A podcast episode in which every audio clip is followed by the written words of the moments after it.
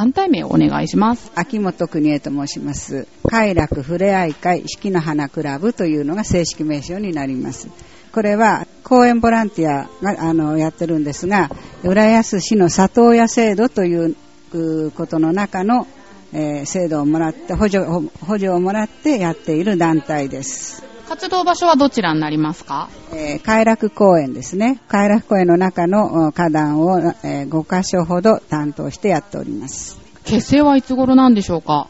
えっ、と、今から4年ほど前になりますね。はい。こちらのボランティアのメンバーはどんな人たちでどれぐらいいらっしゃるんですか？えっ、と、女性中心なんですが、えーとりあえず今13名ほどなんですけれども、常に中心で出てきてくださるのが8名から9名くらいですね。皆さん、あの、家庭の主婦とか、またあの、家族持ってるからっしゃる方が多いので、えー中でも男性は今4名、最高齢の方は90歳です。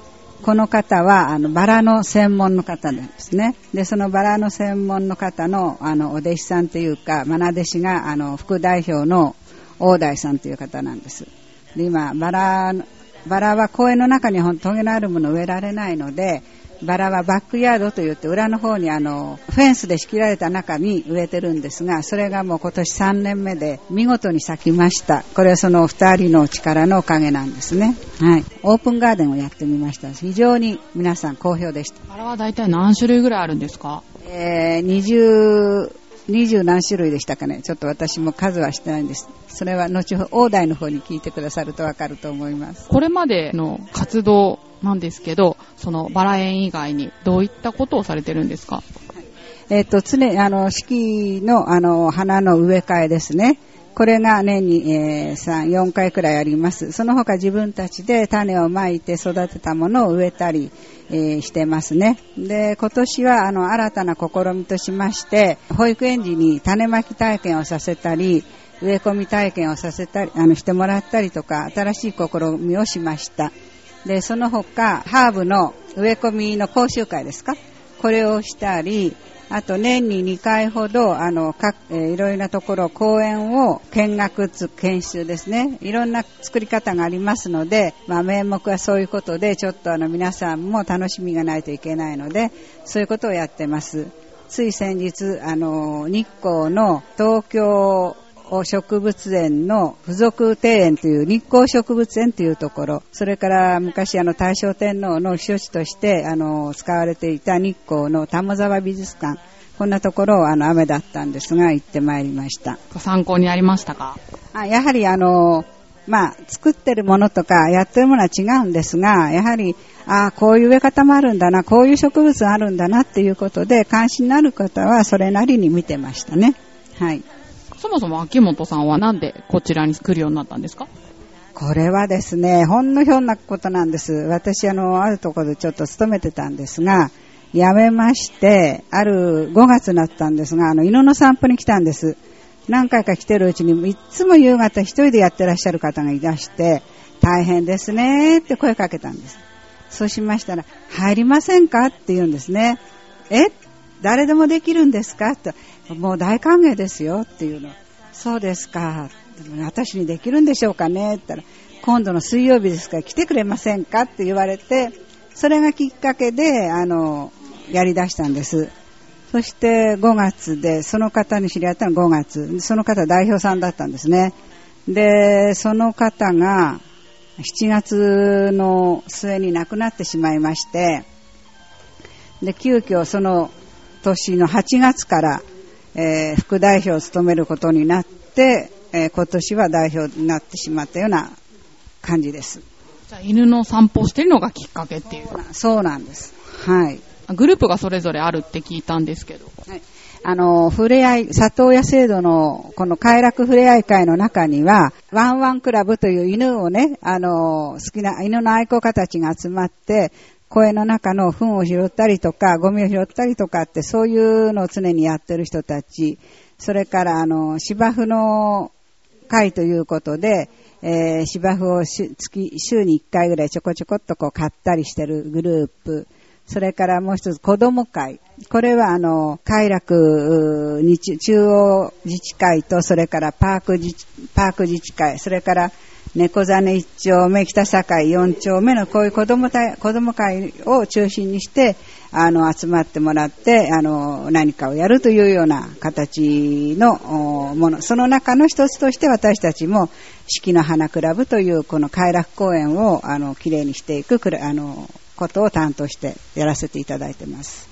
じゃあいろんな特徴のある人たちが集まって、そうですね。お花の好きな方たちが私たちのところでは集まって一生懸命やってくださってます。今日は夏ボランティアといって、あの学生さんも作業の方に参加した、そういったイベントだったんですけど、どうでしたか今日は？えーっとですね、あの、浦安高校の、あの、野球部の方がね、この夏はボランティア、それと明海大さんもいらしたんですが、浦安高校野球部、今日で最後だったんですが、募集の内容としましては、草刈り、水まき、その他ということだったんですが、今日はその他の中の落ち葉拾い、落ち葉集めですとか、あとはあの、公園、どうしてもあの埋め立てで砂利が多いんですね。その砂利を取るために、あの土を掘り起こしたやつをこう、ふるいにかけて、えー石を取り去るという作業を二班に分かれてやっていただきました。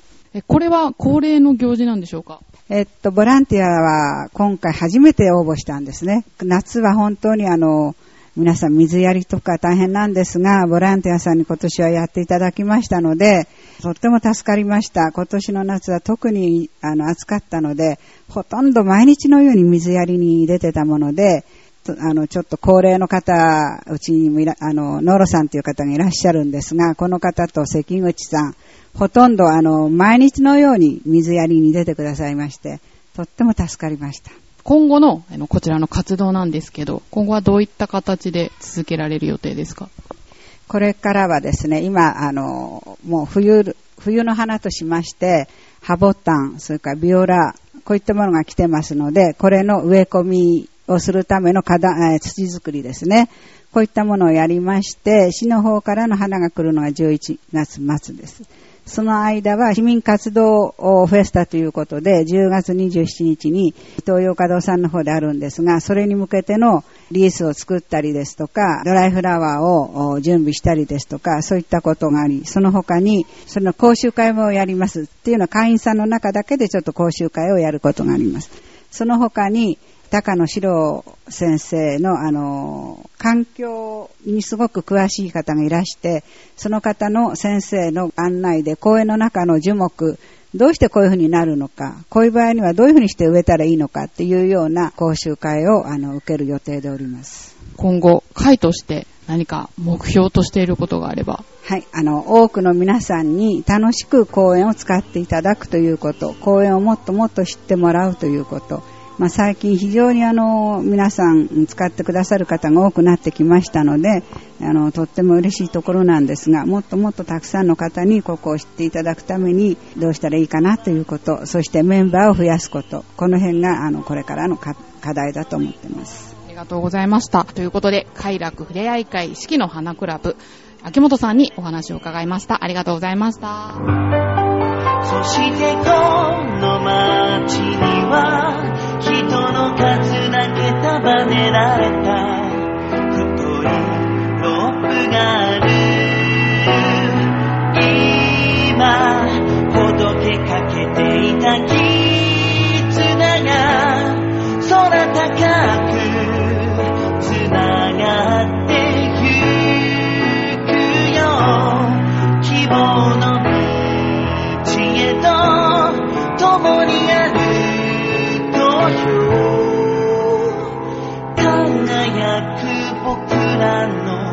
日のために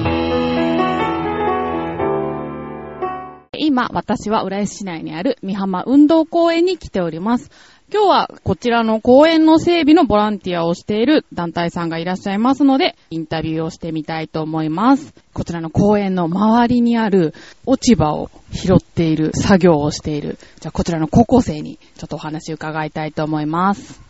じゃあメンタルリーダーのお名前と学校名はお願いできますか？えー浦安高校3年の谷口良樹です。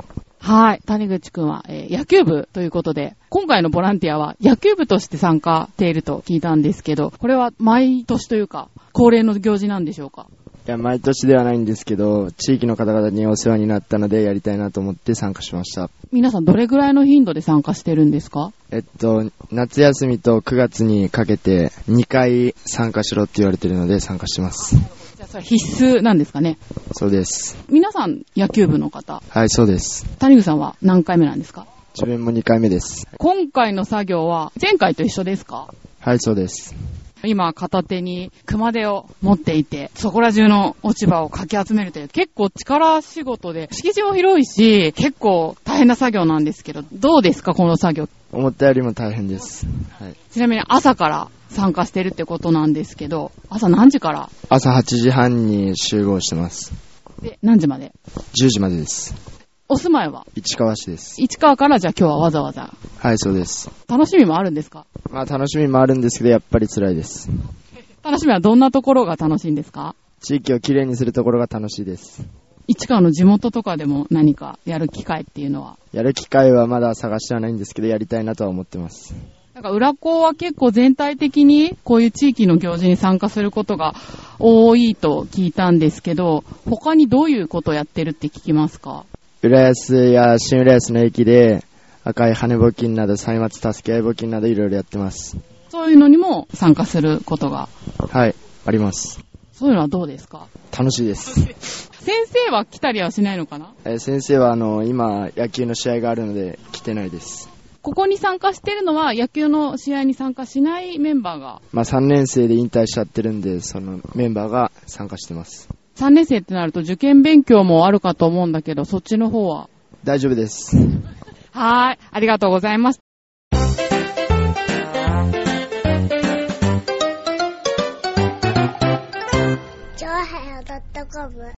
はい、先ほどの三浜運動公園から、ここは快楽公園の方に、先ほど拾い集めた落ち葉を持って帰りましてですね、ちょっと入り口の方でまた別の作業をしている高校生がいらっしゃるので、ちょっとインタビューしたいと思います。